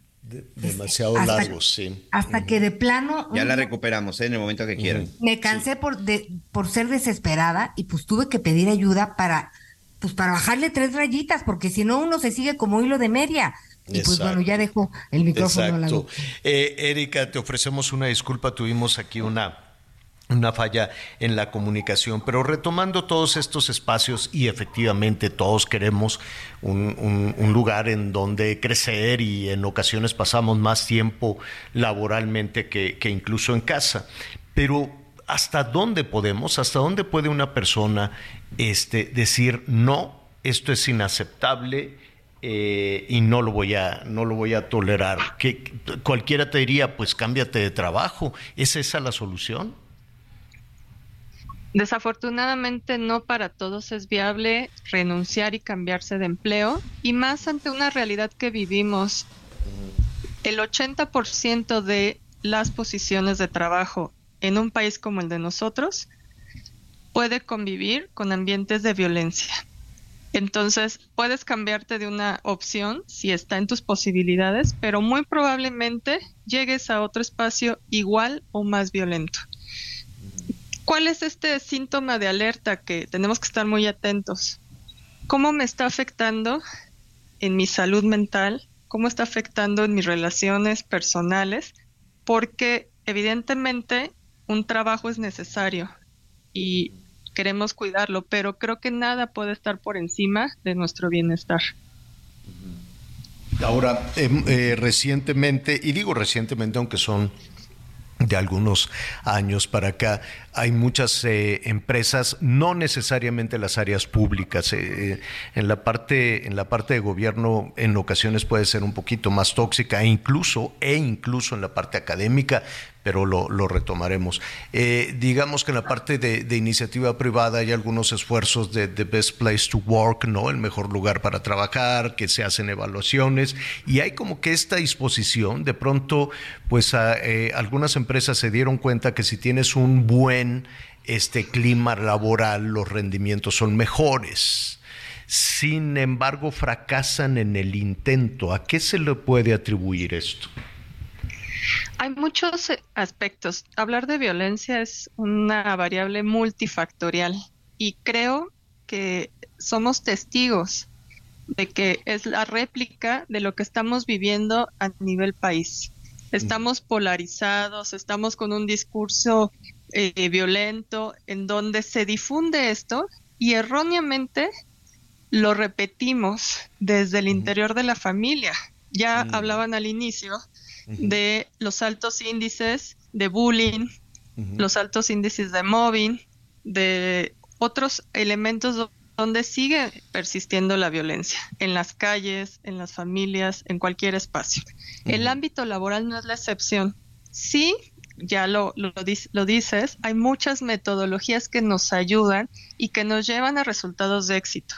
Vamos a estas organizaciones que están ocupadas, comprometidas con su talento y desarrollamos estos diagnósticos y medidas de acompañamiento. Pero es un trabajo minucioso. Es desaprender que tengo derechos, pero también tengo obligaciones de no polarizar ni confundir, que eso es un aspecto que nos ha costado mucho trabajo en la práctica. Comprender que si alguien corrige mi desempeño, no es que esté siendo violento conmigo, sino que es mi función como Claro. colaborador Tienes razón. aportar hacia los estándares de calidad. Y pareciera que hoy se ha multiplicado este discurso de ya me, ya me alzó la voz, ya me exigió que llegara puntual, ¿no? Y, y ante eso, pues hay Que debilitamiento. se toma como una agresión y no es así, ¿no? Y- Así es, y la otra parte pues quiere evitarse un problema, una denuncia, porque se permiten a veces ante estas políticas, sobre todo cuando se implementan de manera errónea, que no puedas hacer bien tu trabajo porque estás expuesto a que alguien te acuse o te denuncie sin fundamentos. Es como en el magisterio cuando de pronto y con todo respeto hay muchas maestras muy buenos, hay maestros también muy buenos, pero eh, ahí me llama la atención que muchos de los problemas, por ejemplo, que hay en Michoacán, en Guerrero, es que para llegar puntuales, dice, si quieres que yo sea puntual, me tienes que dar un dinero extra.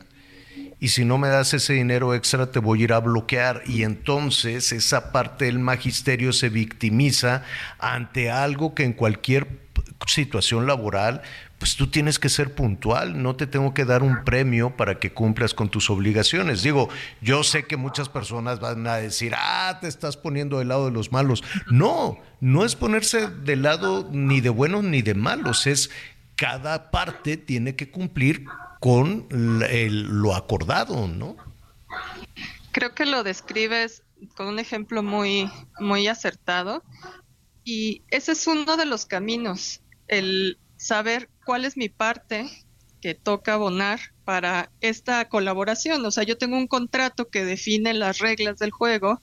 Eh, si aún así estoy siendo víctima de alguna discriminación, de, de, algo en contra, cuando yo estoy cumpliendo, entonces sí estamos hablando de violencia laboral. Y hay que alzar la mano y hay que buscar las alternativas según la empresa o institución que estemos hablando. Así es. Pero primero hay que hacer como un autoanálisis, ¿no? De qué es lo que yo estoy dejando de hacer. Claro. Y quizá no estoy comprendiendo que lejos de ser violencia, se puede resolver ante un cambio de desempeño, de actitud o tan solo comunicarme. ¿Qué miedo tenemos a comunicarnos hoy en día? De preguntar de una retroalimentación y poder avanzar como un buen equipo. Pues eh, el, tema da para mucho. Eh, ojalá nos pudieras eh, acompañar, Erika, en más ocasiones para ir describiendo parte por parte, entre otras, saber por qué, por qué efectivamente hay algunos elementos, ¿no? Hay algún personaje que puede ser el jefe, la jefa o alguno de los subalternos que de pronto tiene vaya, es que hay miles de motivos para una situación negativa, me queda muy claro, ¿no? Pero tal vez, tal vez, tú nos dirás, eso se pueda corregir antes de que estalle, pero si no tienes inconveniente, retomamos ese tema en una segunda conversación. Con todo gusto, hay mucho de qué hablar y me iría diciendo que sí, efectivamente hay mucha violencia y espacios tóxicos. Hay que atender eso. Eh, y la otra perspectiva es que hay un camino positivo al final de esto a ver, hay, hay empresas que ya estamos trabajando en la cultura de la felicidad aquellas empresas que ya rompieron estos esquemas tóxicos. Entonces, es viable hacerlo. Y saber cómo. Y nos invitas para que nos digan cómo, cómo le hicieron. Por lo pronto, muchísimas gracias, doctora. A sus órdenes, buena tarde. Gracias, buenas tardes. Niño, nos quedan unos minutitos para llamaditas. Anita Lomelí, empezamos contigo. Claro que sí. Aquí dice, hola, hola, dice, buen día, excelente programa, saludos a los tres mosqueteros desde Chalco. Diana Monterrubio. Gracias, Dianita. Mónica Ochoa Gutiérrez, buen día, saludos, Anita Javier Miguel desde Guaymas, Sonora. Uy, qué felicidad, qué bonito es Guaymas, realmente, créanme. ¿Qué más? saludos a Anita Miguel, escuchando desde Hermosillo, los saluda Samuel. Les va a llover por allá, ¿eh? Van a tener un, poquito de, lluvias, pero poquito tampoco. Eh, van a seguir con las altas temperaturas. Y la última, por lo pronto, dice, echándole leña por no ir AMLO al G20. Por eso fue la secretaria de Economía, más importante es Chile que el G20, aunque vayas en chanclas. No, hombre, que es mucho más importante, perdón. Mire, lo invito a que vea hoy, hoy eh, por la noche eh, le voy a contar la verdadera historia de Salvador Allende. Muchos se van a enojar, pero a ver, a estas alturas del partido, ¿qué prefieres? ¿Reunirte con quienes llevan el 80% del comercio y la economía mundial? o ir a recordar, eh, pues no sé, un personaje que yo entiendo que es un mito, yo entiendo que fue un hito para muchísimas cuestiones en nuestra América Latina, pero que llevó la economía de Chile a un barranco, ¿eh? Pero ya estaremos hablando de eso. Miguel Aquino, adelante. Así es, Javier, aquí, buenos días, Javier, Anita, Miguel, ya está por demás. López Obrador usa a los pobres como bandera y son los más olvidados de él, son los más perjudicados en sus decisiones todo el dinero es para sus obras y programas. Eh, precisamente Miguel del Estado del Estado de México. Estimado Javier, la refinería de Salina Cruz tiene por lo menos ocho mil trabajadores. Si lo multiplicas por 500 pesos, que es más o menos el sueldo mínimo que ganan, da la cantidad de cuatro millones diarios, pero la producción de gasolina es mínima. Por lo tanto, Pemex es un pozo sin fondo. Ahí es donde se va el dinero eh, del país. Antes que comentes, te solicito que lo investiguemos. Con la otra refinería nos va a ir peor. Saludos desde Salina Cruz, Oaxaca. Gilberto Dixon. Muchas gracias, don Gilberto. Oiga, este, ¿sabe qué? Ya se nos vino tiempo encima. Yo nada más le digo que hay mucha gente atorada en Las Vegas que dijeron, vámonos desde ahorita a, a lo de Luismi. Yo eh, no sé si los Fernández van a ir, siempre van. En este momento hay 48 mil personas que llegaron, dijeron, oiga mi habitación, no, pues que no.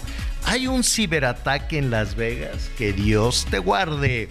Se lo voy a contar a la noche, a las diez y media en Hechos. Anita Lomelí, muchísimas gracias.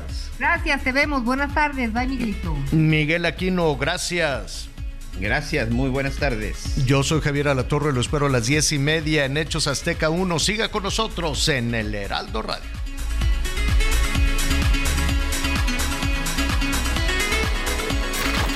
Gracias por acompañarnos en Las Noticias con Javier Alatorre. Ahora sí ya estás muy bien informado.